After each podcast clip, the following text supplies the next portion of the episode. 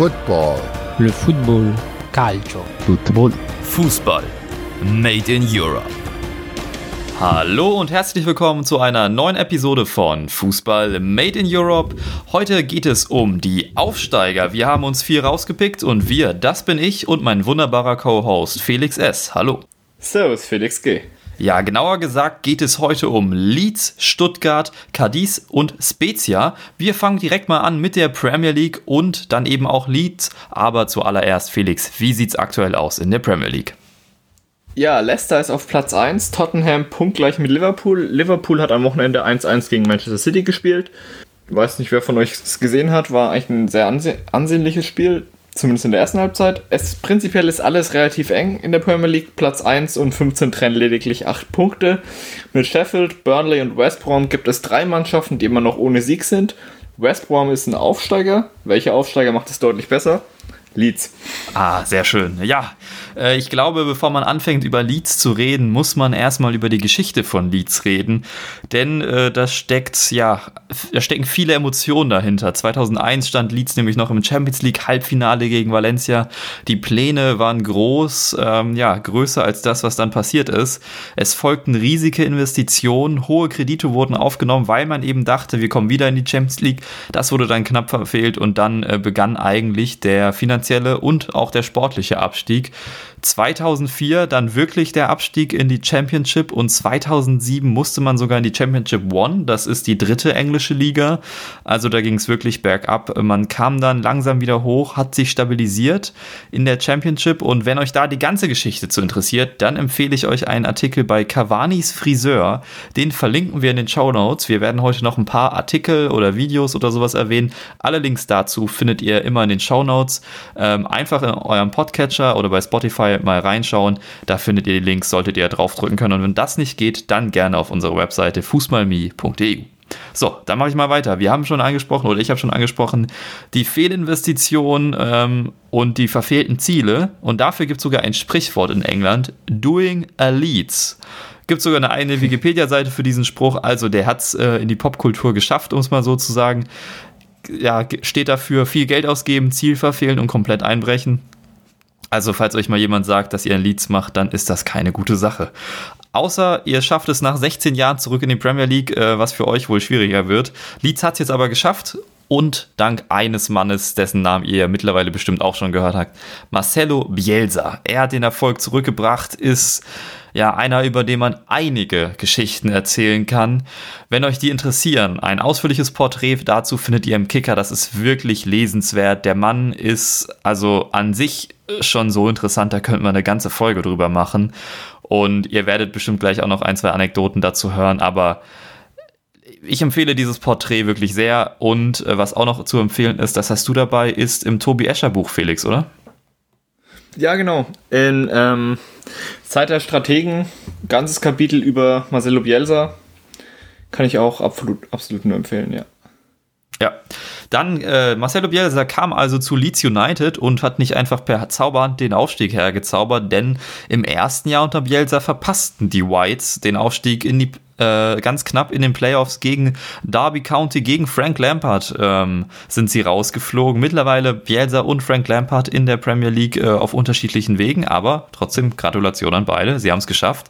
Denn Leeds United stieg im Jahr darauf ähm, als großer Favorit auf Platz 1 auf, haben sogar also auch die Meisterschaften in der zweiten englischen Liga geholt und äh, die Liga etwas dominiert. Seit dem 17. Spieltag waren sie da auf der 1 und haben diesen Platz dann nicht mehr abgegeben.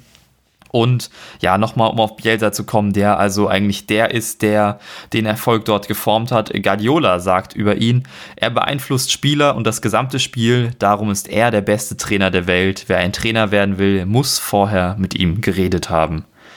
Nur eines. Anekdote dazu. Ja, sehr gerne.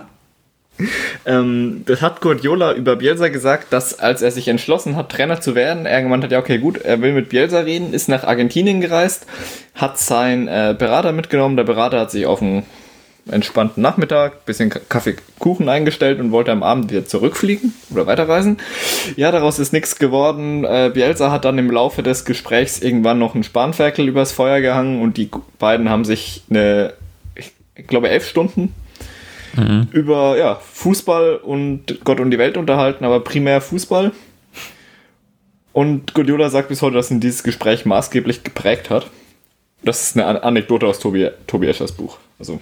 Was ich immer spannend finde, was über was haben sie sich noch äh, unterhalten außerhalb von Fußball? Weil ich kann mir ehrlich gesagt bei allen Anekdoten und allen Geschichten über Marcelo Bielsa und auch über Pep Guardiola nicht vorstellen, über was man denn sonst noch redet. Also vielleicht ja, Wein stimmt. oder sowas. Aber ganz ehrlich, das ist auch so gefühlt die einzige Sache außerhalb von Fußball, die ich mir bei den beiden vorstellen könnte. Ja, sie sind schon sehr Fußball zentriert eventuell. Ja, das ähm, ist nett ausgedrückt, um es mal so zu sagen. So, kommen wir zurück zu Leeds United. Äh, denn die haben diesen Sommer richtig groß investiert. Sie haben einen Transferminus von 106,7 Millionen Euro und das als Aufsteiger. Ich möchte es nochmal hervorheben. 106 Millionen Euro als Aufsteiger. Wir kommen nachher ja noch auf andere Aufsteiger zu sprechen. Ich weiß nicht, ob du die Transferbilanzen rausgesucht hast, aber unter anderem bei äh, Spezia kann ich euch schon mal sagen, ist die Transferbilanz bei netten minus 3 Millionen. Also da sind äh, minus 106 Millionen, das ist ein ganz anderer Schnack, der da in England gesprochen wird. Das sind Transfersummen. Ja, mit den Geldern wurden unter anderem Rodrigo, Diego Llorente, Rafinha, Helder Costa und auch Robin Koch geholt. Der deutsche Nationalspieler, den kennt ihr wahrscheinlich alle ja, also wirklich eine Menge Geld, das da investiert wird bei diesem großen Traditionsverein, der jetzt wieder zurück ist in der ersten englischen Liga. Und ich würde sagen, nach dem ganzen Bielsa und Geldgerede kommen wir mal zum Spielerischen. Man muss bei Bielsa eine Sache vorab sagen. Ja, es gibt eine Grundordnung, eine Formation, diese Guardiola nennt sie auch nur Zahlenspielchen, die sind aber nicht wichtig. Also das ist in letzter Zeit war es ein 4-1-4-1. Das ist aber im Prinzip nicht das, worum es bei Bielsa und seiner Spielweise geht. Viel wichtiger ist die Zuordnung zum Gegner, denn er lässt eigentlich Manndeckung spielen. Das klingt erstmal etwas veraltet, wenn man sich Leads anschaut, ergibt das aber vollkommen Sinn. Denn äh, sie spielen ein sehr, sehr intensives Spiel eben mit dieser Manndeckung. Sie haben mit 20,7 Tacklings pro Spiel mit Abstand die meisten der Liga. Und das ist wirklich extrem krass. Äh, wenn ihr Leeds-Spiele schaut, ihr. Es gibt doch für Klopp-Fußball und dieses Gegenpressing den schönen Begriff Heavy Metal Fußball. Das kann man auf eine andere Art und Weise, denke ich, auch auf Leeds anwenden. Ich weiß nicht, ob du mir da zustimmen würdest, aber das ist schon immer sehr intensiv und unterhaltsam. Ja, absolut. Sofort. Leeds zuzuschauen ist eine Freude. Er hat ähm, Bielsa nicht auch mal, ich habe das Zitat nicht komplett im Kopf, aber er hat, hat er nicht mal gesagt, dass er sich, wenn er, Fuß, wenn er Videos schaut, sich primär auf die Offensive und eher sekundär auf die Defensive konzentriert. Ich denke mal, das kann man, da sieht man sehr stark, wenn man auch ihm bei äh, seinen Mannschaften zuschaut.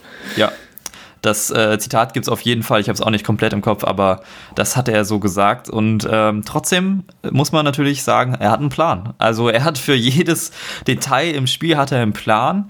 Und ein defensiver Plan ist, dass es immer hinten eine Absicherung gibt. Also es ist jetzt nicht unbedingt ein Libero, der hinter der Kette steht und das Abseits aufhebt, sondern es ist jemand, der nicht unbedingt einem, einem Gegenspieler zugeordnet ist und dann rausrückt, wenn ein Mitspieler äh, geschlagen wurde. Und das macht aktuell aktuell Robin Koch.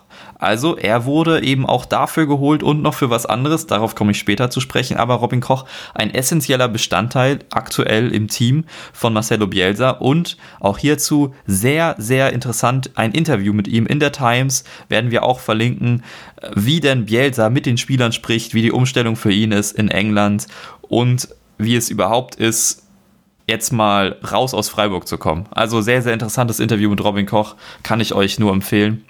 Und wie schon gesagt, das Wichtigste bei Bielsa sind die Anweisungen und die Organisation. Das haben wir in der Defensive, das haben wir aber auch in der Offensive. Bei ihm ist es aber immer so, vor dem Spiel gibt es einen Haufen Anweisungen für die Spieler und während des Spiels gibt es kaum Anweisungen. Deswegen, wenn ihr jetzt mal nur ein Liedspiel schaut und denkt euch, ah, der macht doch an der Seitenlinie eigentlich gar nichts, ja, da täuscht euch ein bisschen. Auch hier gibt es wieder eine sehr schöne Anekdote. Ähm, Marcelo Bielsa hat unter anderem mal Mauricio Pochettino äh, trainiert. Und damals hatte Pochettino die schönen Aufgaben. Er sollte doch herausfinden, wer bei den Gegnern die Ecken schießt, wer die Freistöße macht, wer die meisten Kilometer läuft und und und. Also, und das einfach als äh, Spieler im Team. Also die, die werden mit eingebunden und so es ist nicht mehr ganz das, aber Anweisungen, Informationen, das ist das, was Bielsa den Spieler mitgibt vor dem Spiel, während des Spiels klare, ruhige, wenige Anweisungen. Ruhig ist vielleicht das falsche Wort, aber wenige Anweisungen. Ja, wenige. Ruhig ist wirklich. Ruhig und Marcelo Bielsa in einem Satz zu erwähnen, ist auch eher schwierig. Ja, da, da, hast du absolut recht. So, aber jetzt haben wir defensiv eine Manndeckung, die vielleicht erstmal auf den äh, ersten Blick oder auf das erste Mal hören etwas outdated wirkt. Wenn man es aber sieht, versteht man das Konzept. Aber was passiert denn offensiv? Sie haben nämlich die drittmeisten Schüsse der Liga und den fünftmeisten Ballbesitz. Und das als Aufsteiger, das sind keine Werte, die man mit einem Aufsteiger verbindet. Also stellt sich erstmal die Frage, wie kreiert Leeds denn überhaupt diese drittmeisten Schüsse? Fangen wir wieder ganz hinten an bei Robin Koch. Koch oder auch Ailing, der auch mal in der Innenverteidigung spielt, oder auch äh, Phillips auf der 6, der so gut spielt bei Leeds, dass er sogar in die englische Nationalmannschaft berufen wurde, sind für das Aufbauspiel zuständig. Und zwar machen sie eine Sache, die nicht so viele machen. Sie spielen präzise Pässe durch die erste Pressinglinie des Gegners. Dafür muss man eben eine sehr hohe Passgenauigkeit aufweisen als Spieler und man muss es sich auch trauen. Also Bielsa sagt den Spielern natürlich, dass sie das machen müssen. Trotzdem denkst du dir als Spieler vielleicht nach dem zweiten Fehlpass, ah, mache ich mal lieber nicht. Aber man muss das eben immer weitermachen, den Bielsa Way of Life gehen sozusagen und ihm blind vertrauen, weil sonst funktioniert das Spiel nicht, das er machen will. Denn wenn diese erste Pressinglinie des Gegners überspielt ist, dann geht es im Prinzip darum in der Offensive, dass nicht zu viele Spieler auf einer Linie stehen, sondern sie müssen immer leicht versetzt äh, stehen und das horizontal und vertikal, damit sich eben viele Passwinkel ergeben. Ähnliches sieht man auch im Spiel von Guardiola, also bei Man City zum Beispiel. Und durch diese ganzen positionellen Verschiebungen in der Offensive ergeben sich dann Räume. Das sieht teilweise relativ klassisch aus. Nehmen wir jetzt mal gegen Aston Villa. Patrick Bamford, der Neuner, bindet den Innenverteidiger und den Rechtsverteidiger durch sein Schlaustellungsspiel. Somit ergibt sich Platz für den Linksaußen, weil der nicht mehr vom Rechtsverteidiger gedeckt wird. Jack Harrison hat also Platz und ähm, so ergeben sich Räume. Das ist ein ganz klassisches Beispiel. Funktioniert aber natürlich auch nicht immer. Da muss der Gegner auch mitmachen. Ähm, prinzipiell muss man sagen, dass die Offensive relativ flott unterwegs ist. Also heißt Ball annehmen, aufdrehen, passen, weiterverarbeiten. Das ist jetzt nicht so ein unbedingtes Hin- und Hergeschiebe trotz des Ballbesitzes, aber es ist auch kein Umschaltspiel. Denn wenn der Ball gewonnen wird durch eines der vielen, vielen Tacklings, dann trotzdem Ballbesitz und trotzdem versuchen, kreativ irgendwas zu machen. Und da liegt auch so ein bisschen das Problem. Bei Leeds gibt es jetzt keinen Jack Grealish zum Beispiel, der einfach von sich heraus irgendwas kreieren kann, sondern das ist schon immer so, so ein Team-Effort. Es fehlen so ein bisschen die Kreativspieler, aber ich denke mal, auch daran wird Bielsa sicher arbeiten und zur Not, du, bald ist das Wintertransferfenster, da kann man auch wieder ein paar Millionen ausgeben. also ich glaube, ich glaube, da wird es noch ein paar Sachen geben und äh, vielleicht findet er auch so eine Maschine, die er dann einstellen kann, denn hier noch ein sehr, sehr schönes Bielsa-Zitat, das ich unbedingt einbauen möchte. Ich habe ja schon gesagt, defensiv Manndeckung und immer aufpassen und perfekt verschieben. Dieses schöne Zitat, wenn Spieler nicht menschlich wären, würde ich nie verlieren. Das ist äh, Marcelo Bielsa in einer Nutshell. Und wir dürfen gespannt sein, wenn nach dieser ach, Länderspielpause äh, die nächsten Gegner kommen. Arsenal und Everton. Also auch nicht irgendjemand, okay. sondern sehr, sehr spannend. Ich kann gar nicht einschätzen, wie die Spiele laufen werden. Ich könnte mir vorstellen, dass es gegen Arsenal ganz gut klappt und gegen Everton eher nicht so, aber das ist erstmal so meine prinzipielle Auf äh, Einschätzung dazu. Ich weiß nicht, hast du noch was zu Leeds zu sagen? Du hast ja auch schon was davon gesehen, diese Saison. Ja, ich wollte dich noch fragen, ähm, wie du momentan mit äh, der Rolle von Calvin Phillips zufrieden bist, weil er hat ja letzte Saison die ähm, Championship ja gefühlt im Alleingang zerlegt. Wurde ja dann auch MVP, weil ich, ich schaue Leads nicht regelmäßig, so ab und an mal ein bisschen. Würdest du sagen, er macht, er hält das Niveau, hat sich der Premier League angepasst oder ähm, hat Anpassungsschwierigkeiten?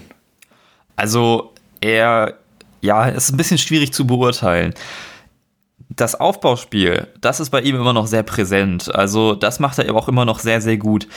Was allerdings ein wenig verloren geht, ist die offensive ja, Durchschlagskraft, die er vorher hatte. Also da ah, okay. ist es einfach so, dass dann das Defensivniveau in der Premier League doch schon auch mal höher ist und ihm da so ein wenig was abhanden geht. Ähm, so ist er eher Sechser als Achter, ähm, macht das aber dann sehr gut. Also Ah, ja, es ist so ein wenig äh, eine Änderung seiner Rolle, um es mal so zu sagen. Gut, vielleicht ist die ja auch durch die vielen Offensivtransfers be bedingt, wie Helder Costa, Rodrigo Ja, etc. ja. also Was da dann eben sind auch die noch nicht alle eingebunden. übernehmen. Äh, sind noch nicht alle Transfers eingebunden. Also wir haben jetzt Stimmt, einen Rodrigo, Rodrigo? angesprochen, der Top-Transfer für 30 Millionen. Eigentlich noch nicht so, oder? Nee, nicht wirklich. Liegt aber auch daran, dass ein Patrick Bamford besser trifft als in der Championship. Also in der Championship Ja, galt er immer als großer Chancentod. Und jetzt hat er äh, schon äh, sieben Tore in sieben Spielen. Also kann man nichts gegen sagen. Der steht da vorne drin, der ist mal ein klassischer Neuner.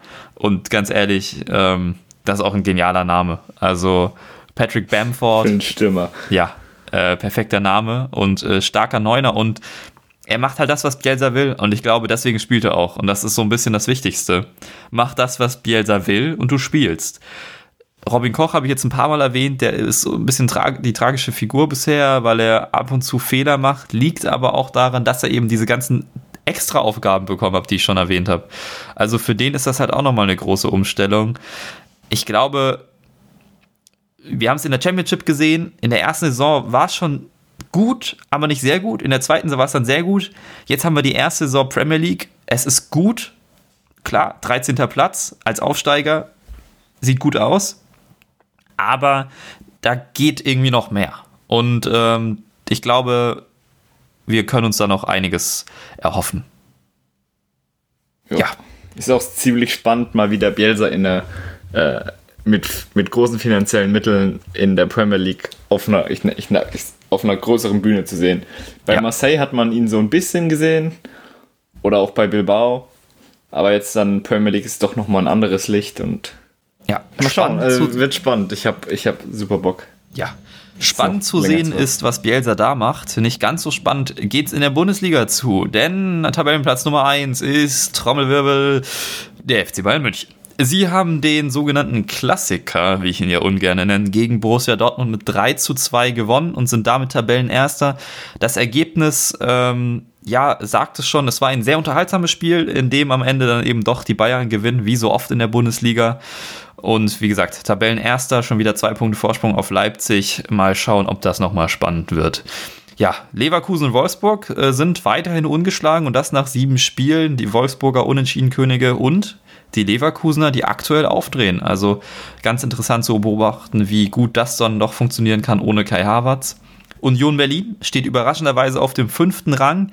Ich würde das ein bisschen vergleichen mit Freiburg letzte Saison, die ein sehr einfaches Auftaktprogramm hatten. Also Unions äh, schwerster Gegner war Gladbach, gegen die sie ein Unentschieden gespielt haben. Aber sonst sehr einfache Gegner, wie eben zum Beispiel Schalke. Die, wie Köln und Mainz, noch auf den ersten Dreier warten, bisher noch sieglos die Saison. Mal sehen, wann sich das ändert. Äh, dieses Wochenende war Schalke Mainz natürlich ein 2 zu 2. Da darf ja niemand gewinnen bei diesem Aufeinandertreffen. Äh, ja, sehr traurig. Aber erster Dreier, davon hat Stuttgart schon zwei, wenn ich es richtig im Kopf habe. Da bin ich mir jetzt ein bisschen unsicher. Trotzdem nehme ich die Überleitung mit und frage mal, wie es denn bei den Schwaben aussieht. Ja, bei den Schwaben sieht's nach zehn Spielen, äh, nach sieben Spielen ziemlich gut aus, denn sie haben zehn Punkte und sind Achter. So, jetzt habe ich die Zahlen im richtigen, in der richtigen Reihenfolge. Ja, seit der Auftaktniederlage gegen Freiburg am ersten Spieltag sind sie ja dann auch ungeschlagen. Die letzten drei Spiele unentschieden. Unter anderem das äh, 1 zu 1 gegen Schalke oder dann auch am Wochenende ein ziemlich unglückliches 2 zu 2 gegen Frankfurt, wo man zwischenzeitlich dem 3 zu 0 näher dran war als Frankfurt im 2 zu 1, aber es geht am Ende dann auch wieder 2 zu 2 aus. Ja, sie wart interessant, sie warten noch auf einen Heimsieg. Also sie können bislang nur auswärts gewinnen. Haben ein Torverhältnis von 13 zu 9 und spielen bislang einen ziemlich attraktiven Fußball, was man nicht direkt von einem Aufsteiger erwarten würde, zumindest in der Bundesliga.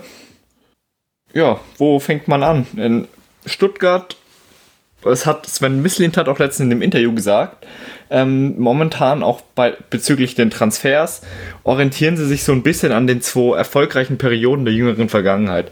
Die der jungen Wilden und die des magischen Dreiecks. Also nochmal kurz, kurzer, äh, ja, Rückblick. Die jungen Wilden haben 2007 die, ähm, die deutsche Meisterschaft gewonnen. Und das magische Dreieck war in den 90ern mit Bobic, Balakow und Klinsmann, oder? Ja. Elber. Bobic, Elber. Balakow, Elber. So rum. Sorry an die Stuttgart-Fans. ja, ähm, und Misslintat sagt darüber, die äh, jung und spielfreudig, so soll der VfB also idealerweise aussehen und nennt eben die beiden genannten erfolgreichen Perioden als Vorbilder. Das sind wir, das wollen wir eigentlich auch so bleiben. Und wenn man sich den Kader aktuell anguckt, sieht man die Handschrift dieser Transferpolitik schon ganz klar. Also man hat einen Gregor Kobel, der ist 22, ein Orel Mangala mit 22, ein Sascha Kalajdzic mit 23, ein Silas, der ist 21, ein Kulibali, der ist 19, Klimovic ist 20, Nicolas Gonzalez ist 22, Stenzel, Anton und Kempf sind ein bisschen älter. Sie haben den Status des Erwachsenentalents, haben auch äh, schon ein bisschen mehr Erfahrung, wie zum Beispiel Anton, der ja lange oder jetzt letztens in der zweiten Liga gespielt hat und auch bei Hannover Kapitän war. Sie haben so ein bisschen den Status Erwachsenentalents, aber die Anlagen und das äh, Potenzial ist auf jeden Fall sichtbar. Und da in Zahlen ausgedrückt sind sie der zweitjüngste Kader der Liga mit 24,2 Jahren im Durchschnitt. Sie war ähm, nur RBs mit 23,9 jünger. Und gegen Schalke haben sie mit einem Durchschnitt von 24,3 sogar der, ähm, die jüngste Startelf der Saison gestellt. Ja, das ist schon echt. Also ich finde es auch schon wirklich sehr interessant, wie der Kader denn da zusammengestellt ist. Denn auf dem Platz hast du dann aber trotzdem noch äh, irgendwie einen Gonzalo Castro ah, und der gefühlt irgendwie immer da ist. ich Ja. weiß nicht. Gonzalo Castro ist gefühlt einfach immer da. Ich weiß, der ist, wie alt ist der denn eigentlich mittlerweile? 33. 33. Okay, der hätte auch schon Ja. 38 sein können. Ich hätte es nicht mitbekommen, um ehrlich zu sein. Ja, aber also wie gesagt, ich finde es sehr interessant, dass sie dann auch so ein paar ältere Spieler dabei haben, aber eben nicht mehr so ein Mario Gomez, den sie da noch mitgeschleppt haben oder so, sondern da so ein wenig das Konzept geändert haben. Ja, man hat eigentlich mit älteren Spielern jetzt nur noch ähm, Didavi und Castro. Ja. Sonst eigentlich durch fast unter 25, wenn mich nicht alles täusche. Ich äh, habe jetzt nicht die ähm, das Alter von Arakos im Kopf. Also ich habe hier gerade noch mal kurz den Kader vor mir. Die meisten sind wirklich unter 25, 25 oder jünger. Ja. Das ist schon wirklich äh, sehr beeindruckend, auch vor allen Dingen von den Leistungsträgern. Also Ja, genau. einer der wenigen, der da mal älter ist und ähm, der jetzt auch noch nicht erwähnt wurde, den ich sehr stark finde, ist Wataru Endo, aber ähm, der gehört ja auch zu den äh, auch zu den Transfers, den sie die sie getätigt Ja, haben. Genau. Kam aus Belgien, auch sehr interessant. Ähm, Aus Tröden. aus Tröden, genau. Ja. Und äh, ja, du kennt man, Tröden, ja, ja, du. Klaro. Hätte ich, hätte ich auch sonst äh, sofort Wer zugeordnet. nicht?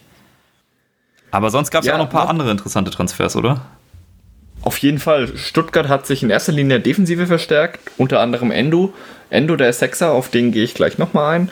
Dann kamen noch, ähm, wie erwähnt, Waldemar Anton für 4 Millionen aus Hannover 96, Mafropanos von Arsenal ausgeliehen, Pascal Stenzel und Gregor Kobel, also Stenzel aus Freiburg, Kobel für 4 Millionen von der TSG Hoffenheim. Abgänge haben sie lediglich Anastasios Donis und Chatrak Akolo abgegeben. Und du hast Endo angesprochen, ich habe Endo auch schon kurz erwähnt. Er ist, ähm, er zählt auf der einen Seite mit, ähm, zu dem wenigen Kern der Stammspielern um einen Kobel, Castro, Kempf, Mangala und eben Endo. Das ist so der, ich nenne es mal den, den Kern und darum baut ähm, Pellegrino Matarazzo, so- Matarazzo immer seine Mannschaft auf. Endo ist äh, ziemlich interessant, weil er ist der Sechser, Ihm kommt auf der einen Seite im Spielerischen eine recht einfache Rolle zu, dass er äh, absichert, also einfach jetzt in Anführungszeichen gestellt. Aber er gewinnt auch die drittmeisten Zweikämpfe der Liga im Schnitt mit äh, 3,4 pro Spiel. Und dann haben wir auch noch einen äh, Kempf, der die neuntmeisten ge geblockten Schüsse hat pro Spiel mit äh, 0,9 und die viertmeist abgefangenen Bälle, nur um noch mal ein paar Zahlen in den Raum zu schmeißen.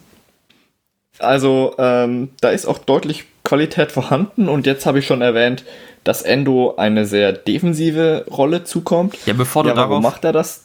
äh, Ja? nochmal eingehst, würde ich mal äh, kurz einen Schritt zurückgehen und ähm, nochmal auf, auf Trainer und Formation und sowas eingehen. Ähm, Oh ja, stimmt. Das haben wir noch so ein wenig Die- vergessen bisher. Also, Die Formation ist ziemlich spannend. Es ist eine, es ist eine Dreierkette, also Dreierkette mit ähm, jetzt nicht dieses klassische Antonio Conte, was man bei Dreierkette sofort im Kopf hat, denn die Außenspieler, in, in, in dem Fall ein Silas und äh, Koulibaly oder Borna Sosa, das sind keine klassischen, klassischen Verteidiger, sie könnten eigentlich Flügelstürmer sein. Wo, ich habe vor allem äh, Silas. genau zu dem Punkt übrigens, äh, klar, Silas sticht da ein bisschen heraus, aber auch Borna Sosa auf der anderen Seite ähm, gab es gestern im Kicker die schöne Überschrift, er lernt langsam das Verteidigen. Also passt genau zu deiner Aussage. Ah, okay. Ja. Also, es sind gelernte Offensivspieler, die jetzt so ein bisschen noch in die Verteidigerrolle reinwachsen. Was ja dann auch notwendig ist, sage ich mal, wenn man äh, in der, Fün in der Dreier- respektive Fünferkette spielt. Da Im Mittelfeld steht dann bei Stuttgart eben ein Watuharu Endu mit in der absichernden Rolle, ein Gonzalo Castro und auch ein Daniel Didavi.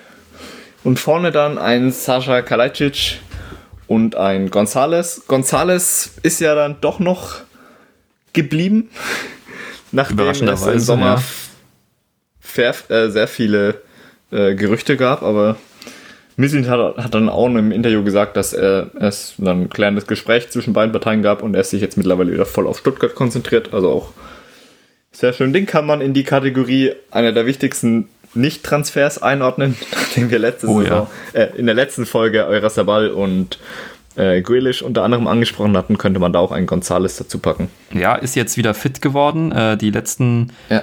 Spiele mal wieder eingesetzt worden. Erst am vierten und fünften Spieltag so ein paar Spielminuten bekommen und dann jetzt am sechsten Spieltag mit dem ersten Tor und gegen Frankfurt, was du schon erwähnt hattest, bei dem 2 zu 2, ein Tor, eine Vorlage. Also ja, mit starken Leistungen wieder zurück zu, äh, zurückgekommen. Und um nochmal ganz kurz die, ähm, die Aufstellung quasi einen Deckel drauf zu machen, im Tor haben wir Gregor Kobel, vor der Saison aus Hoffenheim gekommen, und dann noch ein Pascal Stenzel, ein Waldemar Anton und auch ein Kempf, äh, Marc Oliver Kempf, die, ähm, ein, wenn niemand verletzt ist, die, die Verteidigung übernehmen. Anton meist in der Mitte und Stenzel und Kempf dann auf den Halbpositionen. Ich habe es bereits erwähnt, dass Endo die Absicherung übernimmt. Der macht das ähm, aus dem Grund, weil Castro und die Davi lassen sich im ersten Moment gerne in die Halbräume fallen. Dadurch bekommen äh, die Außenschieben nach vorne. Im, Im Gegenzug oder in der Folge erhalten die beiden Freiräume.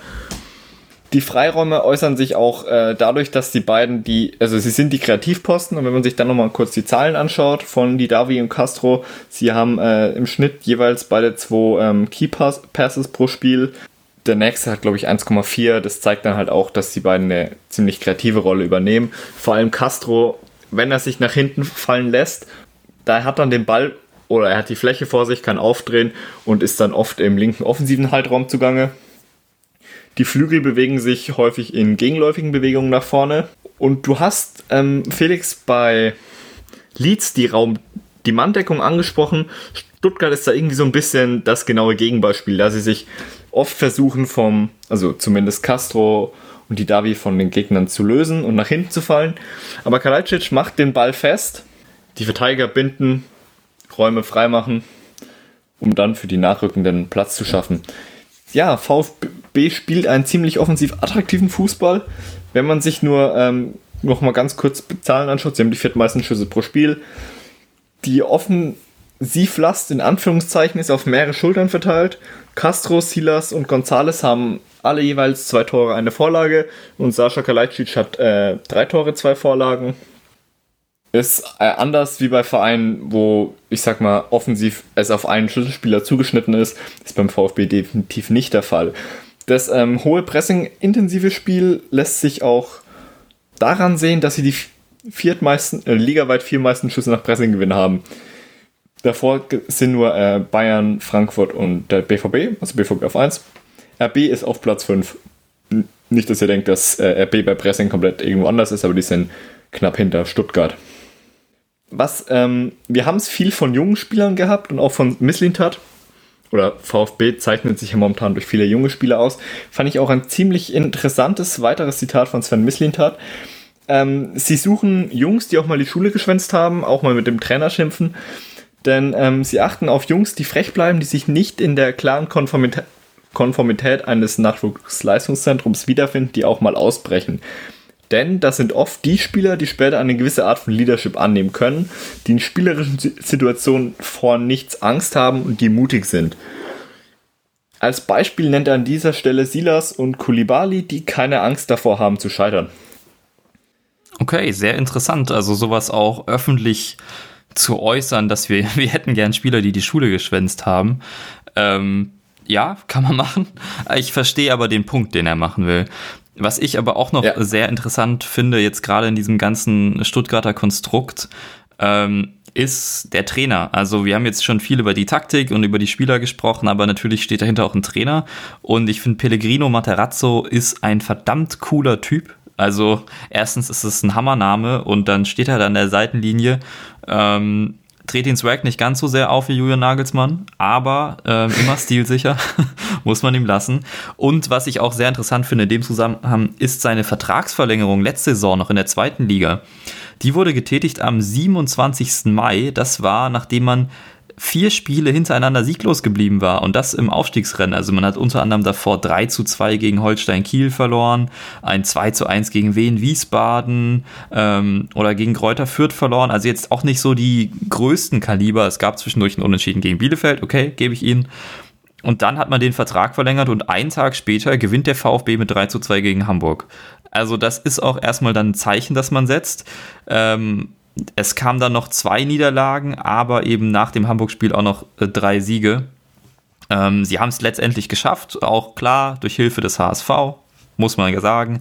Aber ähm, ich finde das, was Matarazzo da macht, äh, sehr cool und vor allen Dingen, du hast es schon angesprochen, offensiv attraktiv. Es ist einfach schön anzuschauen.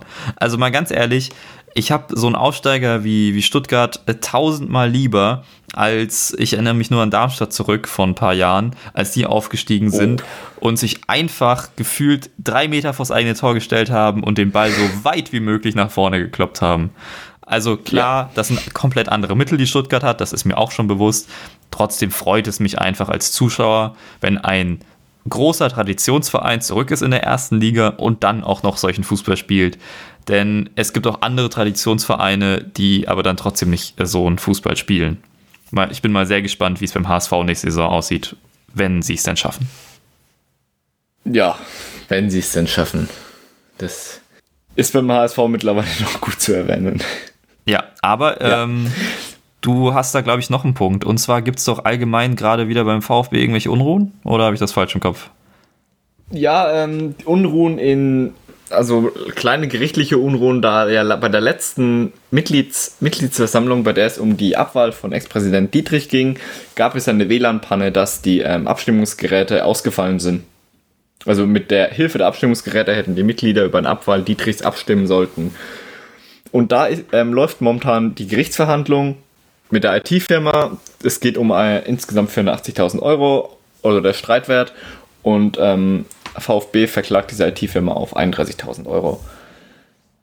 Das Sie, ist momentan also, so ein bisschen. Okay, ich muss sagen, ich bin juramäßig komplett raus. Streitwert sagt mir jetzt nicht so viel, aber sie verklagen sie auf 31.000 Euro. Das heißt, das ist der Schaden, der dem äh, VfB irgendwie entstanden ist, wenn ich das jetzt erstmal soweit richtig verstanden habe, oder? Ne, ähm, 31.000 Euro Schadensersatz, soweit ich das aufgefasst habe, möchte der VfB haben. Das ist ja mal gar nicht so viel. Also in ja. Fußballsummen. Für mich wäre das natürlich eine Menge. Also gerne her damit, aber in Fußballsummen ist das ja gar nicht so viel. Es ist jetzt wahrscheinlich auch nicht das allergrößte Thema im Verein, oder? Nee, also. Weil es gibt Vergleich, doch neuen Präsidenten noch. Genau, ja, es gibt auch Klaus Vogt. Und im Vergleich zu Ex-Präsident Wolfgang Dietrich ist wieder, ist es das allgemeine Vereinsklima sehr viel ruhiger, um es mal so auszudrücken. Von daher, äh, ja, es läuft beim VfB ziemlich gut momentan. Es wird auf die Jugend gesetzt, schöner, attraktiver Offensivfußball. Wieder deutlich ruhiger als in vergangenen Zeiten. Mit Vogt hat es gibt auch wieder einen Präsidenten, der auch in, bei den Fans recht, sehr angesehen ist. Ja, mal schauen. Man will, kann ihnen eigentlich nur das Beste wünschen. Ja, ich bin auch sehr gespannt ähm, auf die nächsten Spiele. Format. Und da geht's äh, ja. ins kleine Derby gegen den Antitraditionsverein, gegen Hoffenheim. Äh, mal sehen, ob die dann auch schon alle wieder raus dürfen. Jetzt komplett in Isolation. Ähm, aufgrund von Covid-19. Also die ganze Mannschaft, auch mal was Neues in der ersten Bundesliga. In der zweiten hatten wir das schon, in der ersten jetzt sowas Neues. Kommt natürlich ganz gelegen mit der Länderspielpause, aber trotzdem wird das mit dem Training schwierig. Ähm, bin ich mal sehr gespannt, ob das ein Vorteil für Stuttgarter sein wird. Und danach äh, es zum Liga-Primus, zu den Bayern. Auch hier wird es wieder sehr, sehr spannend, ähm, was wir da zu erwarten haben. Ja, dann äh, Liga Primus aber nicht in Deutschland, sondern in Italien, ist immer noch der, der AC, AC Mailand. Ja. Du Weiterhin sagst umgeschlagen. Ja, äh, Sassuolo ist witzig in, oder interessanterweise auch noch umgeschlagen. Haben wir, über die haben wir in der letzten Folge geredet. Ta äh, Mailand ist auf Platz 1, Sassuolo auf Platz 2. Juve ist ebenfalls umgeschlagen, aber auf Platz 5. Die haben jetzt öfters mal ähm, unentschieden gespielt. Sie haben vier Punkte Rückstand auf die Tabellenspitze. Lazio ist momentan nur auf Rang 9. Sie sollen positive Corona-Tests verschwiegen haben. Insbesondere dreht sich da um die Tests unter anderem von Ciro Immobile. Ja, mal schauen, was da rauskommt. Es ist eine sehr, sehr spannende Geschichte. Also, wenn ihr Interesse habt, euch damit zu beschäftigen, dann macht das mal. Ähm, der Präsident von Lazio ist, ja, ich glaube, in Deutschland würde er zu den sogenannten Querdenkern zählen.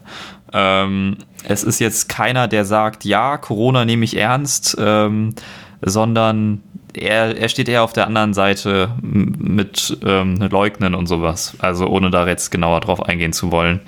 Ähm, sehr, sehr spannendes Thema und auch mal ein sehr, sehr interessanter Fall. Äh, Neapel hat jetzt, ähm, wurde die Klage abgewiesen. Sie hatten geklagt, ähm, über das gewertete Spiel gegen sie. sie äh, da gab es ja den Eklat, dass sie gegen Juventus Turin spielen sollten, aber aufgrund der Auflagen der Gesundheitsbehörden gar nicht hätten anreisen dürfen. Juventus Turin war aber leider nicht. Der faire Sportsmann hat dann gesagt, okay, dann machen wir nichts, sondern sie haben sich aufs Feld gestellt, denn sie wissen, wenn wir uns aufs Feld stellen und der Gegner nicht kommt, bekommen wir drei Punkte. Das hat jetzt äh, ja Bestand gehalten und ähm, die Klage wurde abgewiesen. Also diese drei Punkte bleiben. Äh, Juve und ja, Neapel hat sie nicht. Hat übrigens auch noch einen Punkt abgezogen bekommen für andere Dinge. Also äh, Neapel gerade im gerichtlichen Pech, um es mal so zu sagen. So, und jetzt weiß ich überhaupt ja, nicht, wie ich die Kurve bekomme. Äh, hast du eine Idee? Ja, wir sind bei der Aufsteigerfolge. Wer ist aufgestiegen? La Spezia. Oder Spezia, aus der Stadt La Spezia. Sehr gut, da hat einer aufgepasst. Ja, La Spezia, müssen wir doch nochmal kurz drauf eingehen. Ist eine kleine Hafenstadt mit 93.000 Einwohnern, liegt zwischen Genua und Florenz. Und Felix hat es vorhin schon gesagt, als ich ihm die Stadt genannt hat. Mann, die haben ein richtig schönes Bild bei Google Maps. Also falls euch das reicht ähm, als Reisehinweis, dann La Spezia, schaut mal rein. Sieht sehr, sehr schön aus. so, jetzt soll es aber um Fußball gehen, äh, um den Verein Spezia Calcio. Die sind erstmals in der 114-jährigen Vereinsgeschichte in die Serie A aufgestiegen.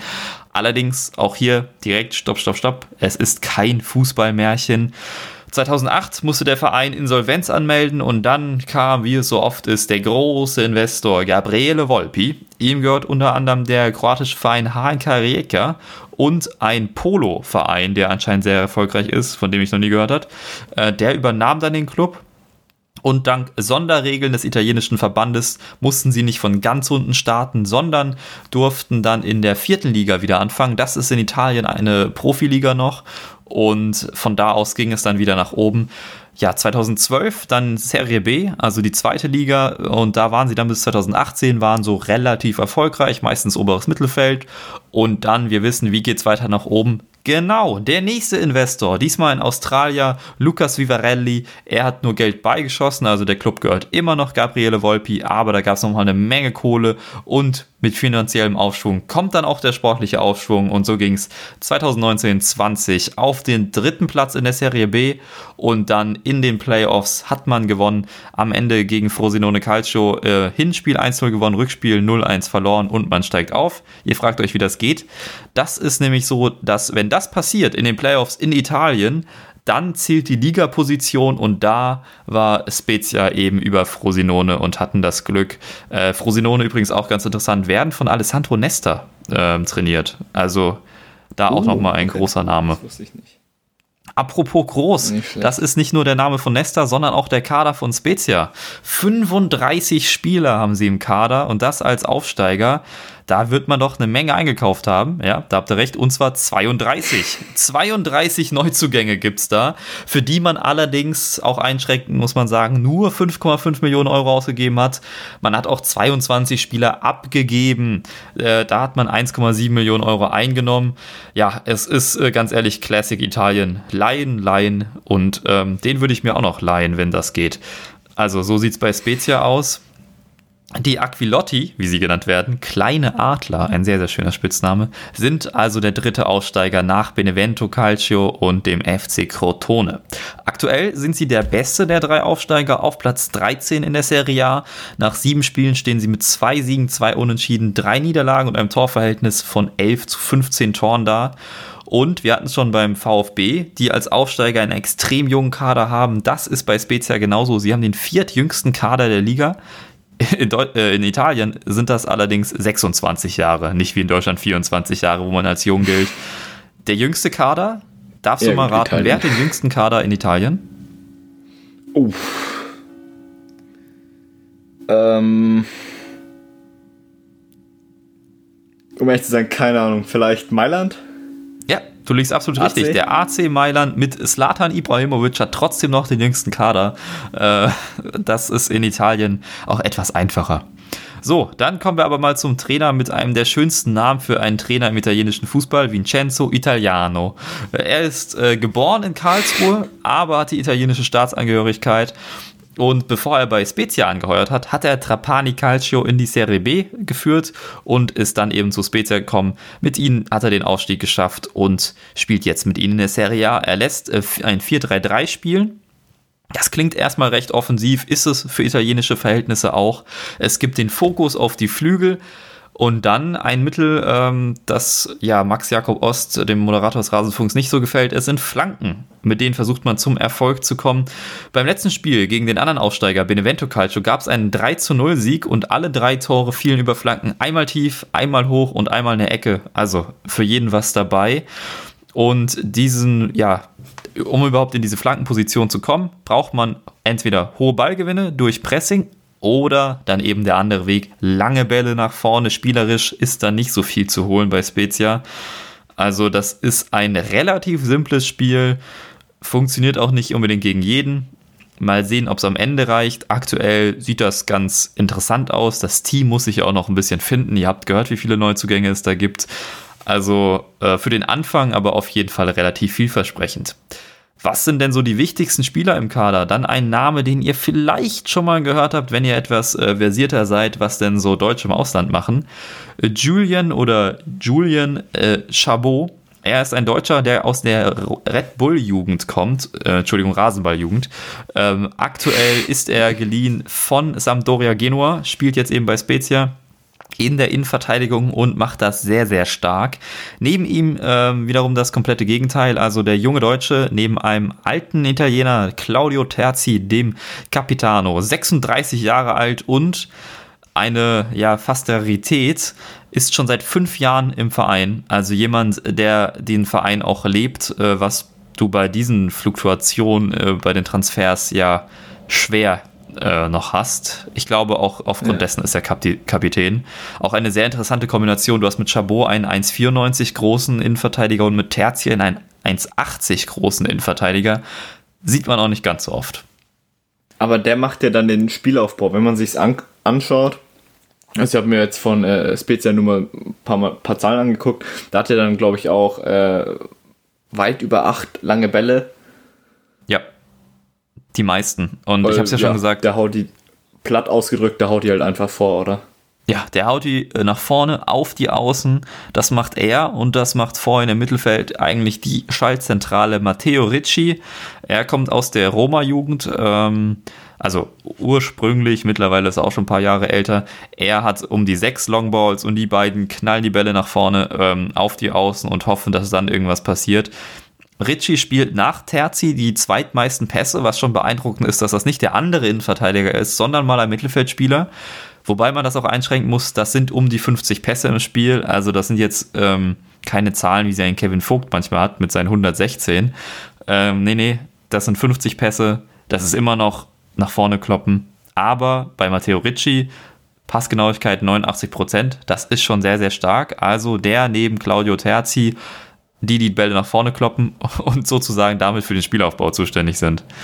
Und sonst muss man eigentlich über die Offensive sprechen, wenn man über Spezia spricht. Da haben wir Emanuel Giassi auf links, Kevin Agudelo auf rechts und Mbala und Zola in der Mitte. Kevin Agudelo kann man schon mal gehört haben. Ähm, Giassi kann ich euch sehr empfehlen äh, da mal sich was anzuschauen, denn der ist sehr, sehr dribbelstark, gerade gegen Benevento ähm, bei der tiefen Flanke. Vorher ein wunderschönes Dribbling, um sich durchzusetzen, dann den Ball flach in den Rückraum zurückzulegen, äh, wie es ein Guardiola lieben würde.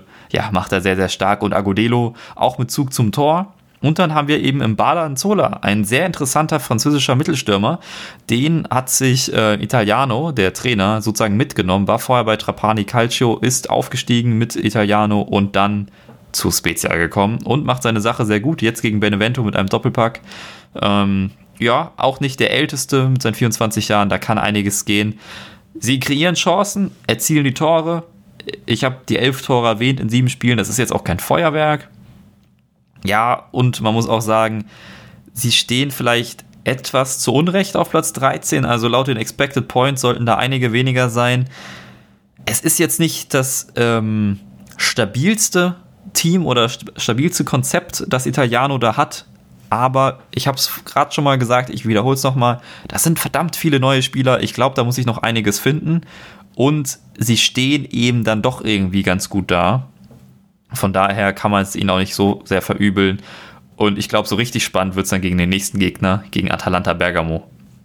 Was machen oh ja. sie dann? Wie sieht es dann aus mit, den, mit dem 4-3-3, mit den langen Bällen nach vorne?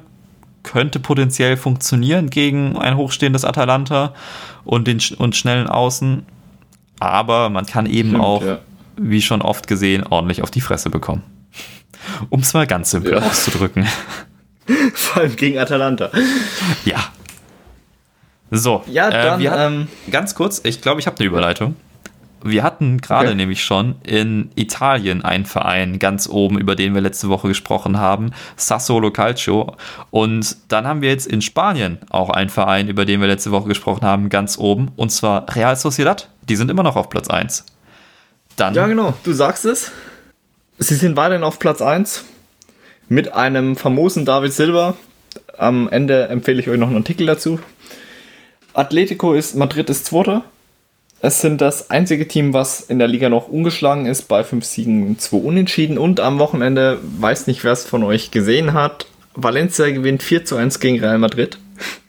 Kurios, Carlos Soler erzielt einen Dreierpack nur durch Elfer. Und ein Eigentor von Rafael Varan kam dann auch noch dazu. Barca ist auf dem achten Platz. Sie haben neun Punkte Rückstand auf die Tabellenspitze, aber dann halt auch zwei Spiele weniger. Wir haben vorhin über VfB Stuttgart geredet. Aufsteiger mit einem jungen Kader. Wahnsinnig schön offensiv äh, oder sehr schön offensiv anzuschauen. Die jungen Wilden. Jetzt kommt Cardis. Ja, long story short, sie haben den viertältesten Kader der Liga. Eigentlich im Endeffekt das komplette Gegenteil zu, zum VfB. Sie hatten die ähm, älteste Liga, äh, die älteste Startelf der Liga die Saison gegen Sevilla mit einem Altersschnitt von 30,7. Aber um vorne anzufangen, was oder wer ist der FC Cadiz? Ganz also, kurz nochmal reinzugrätschen. Was ist denn das ja? Gegenteil von junge Wilde? Alte Haudegen oder äh, alte Ruhige? Ja, vielleicht eher alte Haudegen, alt, ja, alte Ruhige oder. Nehmen wir die alten gesehen, Haudegen aus Cadiz. Alter, ja, die alten Haudegen aus Cadiz. Ja, also Cadiz ist in der ersten Liga kein unbekanntes Gesicht. Sie haben schon, äh, äh, schon öfters, ich sag mal, in der ersten Liga gespielt, aber primär sind sie eine Zweitligamannschaft. Haben auch äh, insgesamt 37 äh, Jahre Zweitliga-Erfahrung und lediglich 12 Jahre in der ersten sind aber in Spanien recht bekannt und auch beliebt und das liegt an der sogenannten Trofeo Ramón de Carranza, benannt nach de, einem ehemaligen Präsidenten des, ähm, von Cádiz. Und die äh, Trofeo Ramón de Carranza ist ein Vorbereitungsturnier, was immer im August unmittelbar vor Saisonbeginn stattfindet, wo dann auch öfters andere ähm, La Liga-Vereine teilnehmen. Und ziemlich cool oder interessant, ähm, die, das Turnier endet dann immer mit einem Volksfest oder ich sag, ähm, ja, einer gro großen Party am ähm, Playa Victoria, dem Stadtstrand von Cadiz, einem, einem großen Grillfest, wo dann im Endeffekt die ganze Stadt auf den Beinen ist. Und auch aufgrund diesen, äh, des Turniers ist Cadiz sehr bekannt. Ganz kurz noch, ich habe gesagt, an ähm, Cadiz feiert an der Playa Victoria. Cadiz befindet sich an der Atlantikküste in Südwestspanien. Um es mal kurz noch räumlich ein bisschen einzuordnen. Vielleicht auch noch ein Reisetipp. Ja, absolut. kann ich auch. Also, äh, äh, Cadiz war ich noch nicht, aber Andalusien kann, kann man nur empfehlen. Ja. Wenn man nicht ähm, sprechen muss. du sagst es. Ganz kurz, wie ist Cadiz überhaupt ähm, in unsere Aufsteigerfolge gekommen? Sie sind als Zweiter direkt aufgestiegen, waren äh, letzte Folge die drittbeste Abwehr der Liga. Felix, weißt du zufällig, wer die beste Abwehr der zweiten Liga war? Letzte Saison in Spanien. Ach du, da muss ich nochmal ganz kurz. Ähm, ich habe doch hier, warte, ähm, nee, du gerade nicht. Äh, es war der FC Malaga, der fast abgestiegen wäre. Fun Fact: Sie hatten die beste Abwehr, die schlechteste Offensive. Ja, war das nicht auch so witzig. beim ersten Mal, als äh, Gennaro Gattuso ein Team übernommen hat? Dass der, hatte der nicht mit seinem ersten Team die beste Abwehr, aber die schlechteste Offensive oder sowas? Würde mich nicht wundern bei Gattuso, ja. Aber das weiß ich ehrlich gesagt nicht. Na gut, dann äh, weiter mit ja. äh, Cadiz. Mit Cadiz, ja. Ähm, um das Spiel von Cadiz ein bisschen genauer zu beschreiben, ist eigentlich ein oder das, das Spiel von Cadiz beschreibt ein Zitat von Trainer Alvaro Cervera eigentlich schon fast perfekt. Vor dem Spiel gegen Atletico, das haben sie am Wochenende mit 4 zu 0 verloren. Äh, darauf gehe ich gleich noch ein bisschen genauer ein, aber vor dem Spiel hat er gesagt, was ich immer gesagt habe, wenn ich gefragt wurde, ist, dass ich mir wünsche, dass meine Mannschaften den Mannschaften, die ich bei äh, Cholo Simeone gesehen habe, sehr ähnlich sind, weil es Mannschaften sind, die sehr gut verteidigen und im Konter sehr gut herauskommen. Das ist Cadiz in der Nutshell. Sie hatten ähm, bis, also vor dem letzten Spieltag, haben sie die beste Abwehr der Liga mit sechs Toren aus acht Spielen. Jetzt haben sie äh, zehn Tore aus neun Spielen. Also immer noch ziemlich gut stehen äh, nach neun Spielen mit 14 Punkten da, sind Sechster, haben ein Torverhältnis von 8 zu 10. Also ihr seht, merkt auch schon, sie haben nicht gerade die beste Offensive der Liga. Und wie bereits erwähnt, Atletico-Stil, ja, sie haben mit weitem Abstand den wenigsten Ballbesitz der Liga, 36,2%. Deportivo Alaves hat 43,3. Ja, also die sind sehr auf Zerstören ausgelegt. Machen viel kaputt. Was da schon recht naheliegend ist, sind dann eben Kontertore. Da hat, haben sie die, meist, die meisten der Liga mit Celta Vigo. Und sie spielen eben permanentes Pressing, haben dann auch die, äh, die zweitmeisten äh, Tackles pro Spiel nach Retafe mit 16, mit gut 16. Sie haben die viertmeisten Interceptions mit ähm, 12,7. Also man sieht, dass es recht körperlich ist und äh, sie versuchen, das Spiel kaputt zu machen, aber sie bieten im Gegensatz zu, zum, zu Stuttgart jetzt weniger an. Und da ist man dann, kann man dann eigentlich auch gleich schon ein sehr, eine sehr schöne Parallele ziehen, um in Andalusien zu bleiben, zu ähm, Granada in der letzten Saison. Die sind ja auch aufgestiegen, haben dann recht lang vorne mitgespielt mit den ähnlichen Mitteln wie Cadiz. Also nicht gerade ansehnlicher Offensivfußball, äh, standen aber ziemlich stark in der Defensive. Von daher ähm, mal schauen, was dabei rumkommt. Wen man bei, ähm, du hast es bei Spezia schon angesprochen, die wahnsinnig vielen Transfers. Und das ist im Endeffekt bei Cadiz auch so der Fall gewesen. Laien mit eingerechnet hatten sie 26 Zugänge und 23 Abgänge. Der wahrscheinlich bekannteste Name ist ähm, Alvaro Negredo. Der ist jetzt auch momentan der Schlüsselspieler, hat drei Tore und zwei Vorlagen in acht Spielen. Und ein anderer sehr wichtiger Spieler, der ähm, vor der Saison gekommen ist, ist Jeremias Ledesma. Hat in den ersten fünf Spielen lediglich ein Tor kassiert. Das war in ironischer Weise gegen Granada. Und was, ähm, wo Cadiz sehr für ähm, Aufregung gesorgt hat, ist, dass sie gegen Real gewonnen haben. Ironischerweise war das Spiel nicht, wie man vielleicht vermuten lässt, sich hinten reinstellen, Real anrennen lassen und dann einen Konter fahren und gewinnen. Nein, das, ähm, beide hatten 14 Torschüsse und in den ersten 20 Minuten hat, ähm, hätte Cadiz nicht nur ein Tor machen können, um es mal so auszudrücken. Sie haben richtig schön und auch offensiv gespielt gegen Real. Gut, in der zweiten Hälfte war dann Real doch deutlich besser. Ja, das ähm, kann man dann eigentlich auch über Cadiz und den sehr destruktiven, Atletico-lastigen Spielstil sagen. Äh, du hast bereits vorhin kurz Kevin Vogt erwähnt und dass dann 50 Pässe doch wenig sind. Äh, die, äh, ganz interessant, keiner der beiden ZMs bei Cadiz, also zentralen Mittelfeldspieler, macht im Schnitt mehr als 19 Pässe pro Spiel. Der, äh, Entschuldigung. Aber das ist, also das hat jetzt auch noch nicht mehr so viel mit Fußball zu tun. ja, das ist, das, das ist Cadiz auch nicht. Also der, der Spielaufbau besteht aus vielen langen Bällen.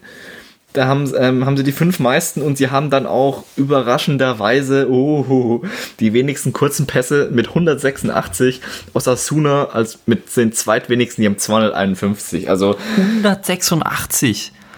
Das ist ja, ja absurd wenig. Du sagst es. Also Fußball ist da nicht viel mit Cadiz. Und auf welchem Platz steht?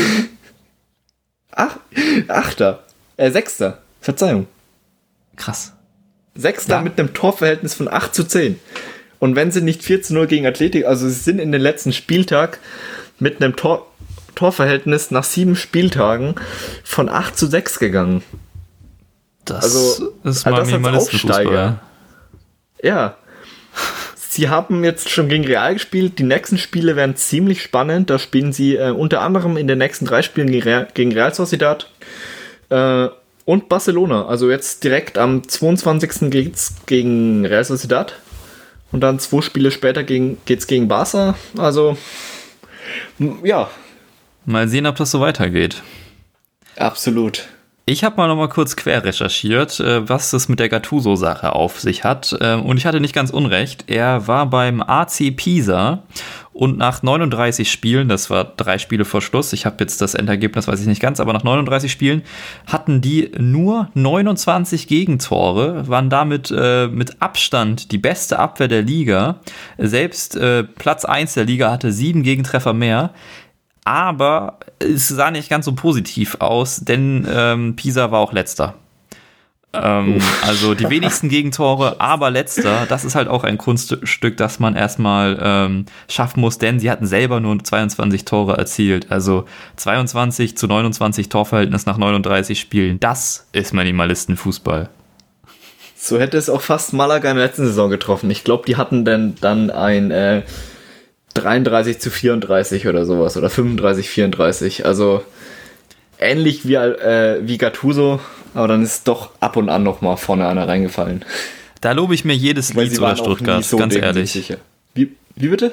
Da lobe ich mir jedes Leeds oder Stuttgart. Ja, absolut. Ja. Vor allem, ich bin jetzt auch mal sehr gespannt, wie nachhaltig vor allem das bei Cadiz ist. Wenn wir uns Stuttgart anschauen, da ist es ein wirklich ansehnliches klares Konstrukt mit vielen jungen Spielern und vielen talentierten Spielern.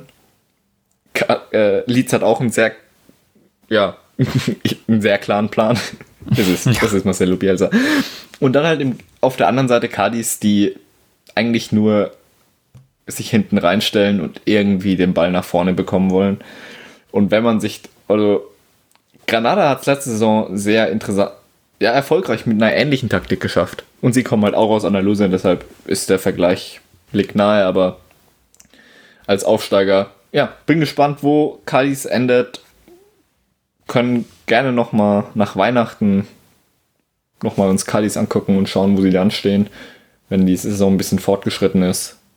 Ja. Und dann gucken, wie sich der äh, Mauerfußball von äh, vom bewunderten Diego Simeone bewährt hat. In Klein an der Atlantikküste. Dann würde ich sagen, machen Ja. wir doch noch mal einen kleinen Sprung in unsere Empfehlungsecke, denn da hast du uns heute was mitgebracht. Was hast du denn Schönes dabei? Ja, ich habe äh, ich es auch vorhin schon kurz erwähnt bei Real Sociedad. Und zwar ähm, elf, haben die elf Freunde heute einen sehr schönen Artikel zu Real Sociedad, speziell zu David Silva, ähm, online gestellt. Ähm, ja, der Artikel heißt auch passenderweise ein Silberstreif am Horizont. Ein genialer Und er geht halt Artikel. nochmal.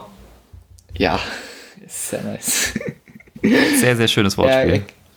er geht so ein bisschen, oder was heißt er geht ein bisschen, er beschäftigt sich mit der Rolle von David Silva bei Real Sociedad und hebt seine, ähm, seine Wichtigkeit hervor, auch die Robustheit, die er aus England mitgebracht hat. Ja. Und dass Martin Oedegaard nicht mehr vermisst wird.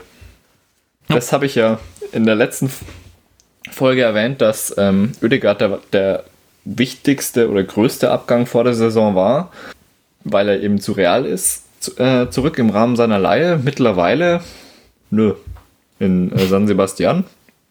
Wer ist Oedegaard? Wir haben Silber, so nach dem Motto. Also den vermisst Ja. mittlerweile da niemand mehr. Auch nicht der schlechteste Ersatz, muss man sagen. Ja, das kann man so ausdrücken. So, Jo, dann, dann würde ich sagen, das für ähm, heute, oder?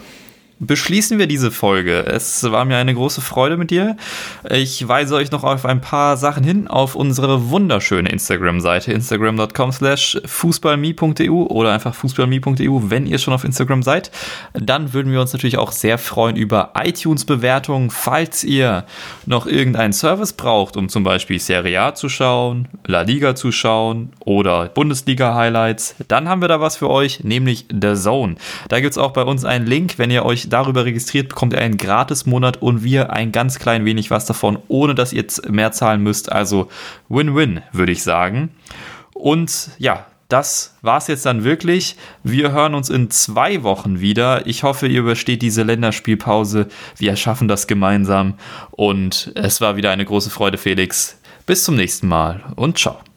Kann ich nur zurückgeben. Servus.